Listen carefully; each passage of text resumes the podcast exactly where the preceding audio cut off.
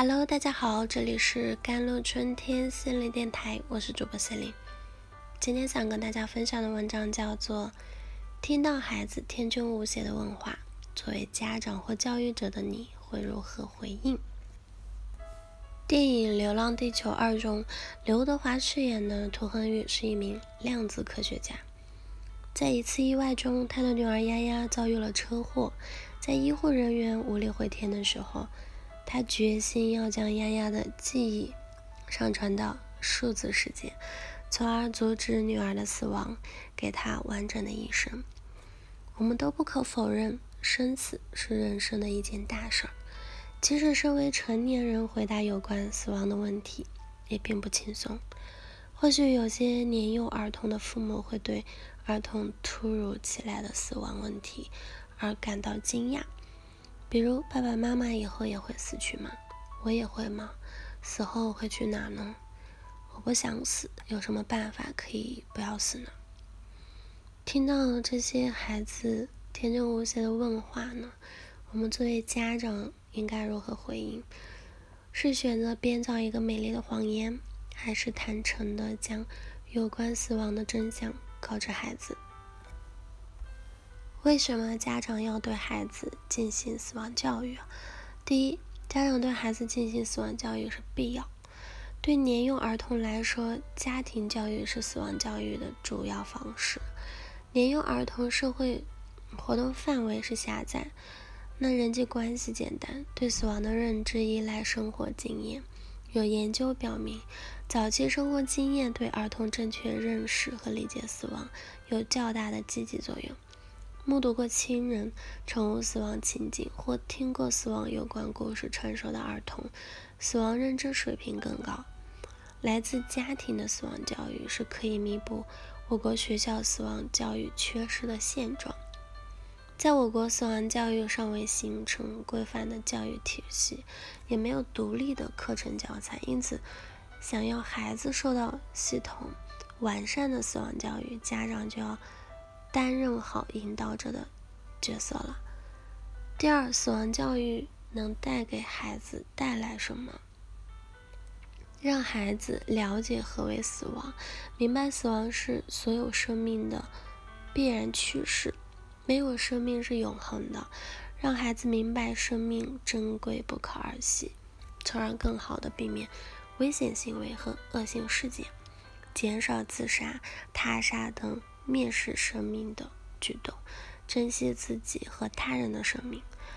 培养呢孩子热爱生命的情感，是有助于形成良好的生活习惯以及健康的生活意识，产生保护环境和生态的责任感。对于年龄较大的儿童呢，接受死亡教育还能使其更好的体会到生命的意义，从而珍惜时间，努力实现自己的人生价值和理想。那如何对孩子进行死亡教育？我们可以做到带孩子参加葬礼啊、清明祭扫等活动，让孩子明白死亡是重要和被尊重的。耐心真诚地解答孩子关于自己和他人死亡的疑问，在孩子对身边的死亡现象表示焦虑或恐惧时，告诉孩子死亡是生命的一部分，鼓励孩子坦然接受人人都会死亡的现实，并乐观积极地绽放生命。与孩子一同欣赏涉及生死问题的绘本啊、小说啊、影视作品，浏览。自然博物馆、科技馆与生命周期相关的部分，倾听孩子的见解，与孩子一起交流思考，带和孩子进行死亡的模拟想象系列活动，回想自己以前丢失的心爱的东西啊，去世的宠物啊，如果能再给你一天时间与它相处，你想对它说什么，做些什么？替自己最喜欢的小说啊、电影啊、电视剧啊当中已去世的某个角色写一份遗书等等。嗯，第二点，针对年龄较小的孩子，首先，死亡教育是可以从身边的现象入手，如允许孩子们观察一些腐烂的蔬果，来消除他们对死亡的猜测。帮助孩子直观的认识死亡。同时呢，幼儿对心爱之物的失去较为敏感，这时候可以通过举行小动物葬礼等方式缓解孩子的遗憾和难过，减少孩子对死亡的恐惧。其次就是由二到七岁的孩子呢，并不能完全理解死亡，他们对死亡的恐惧和焦虑更多是来源于害怕分离和被抛弃。因此呢，家长要在死亡教育的同时注意安全感的建立，给予孩子陪伴和支持。也许死亡有一天会使我们分离，但不变的是，爸爸妈妈都会一直守护你、爱你，直至永远。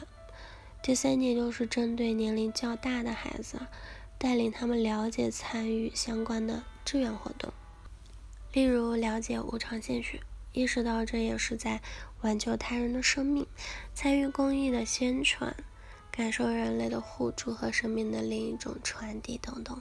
也可以鼓励孩子们努力实现人生理想，把握有限的生命，创造更多的人生价值。从而在精神层面上得到生命的延续等。针对年龄更大的孩子呢，就可以适度的进行一些难度较大的死亡现象的活动啦，例如回答问题，在死亡之前我想做什么做什么，并用它提问身边熟悉的人等等。好了，以上就是今天的节目内容了。咨询请加我的手机微信号：幺三八。二二七幺八九九五，我是森林，我们下期节目再见。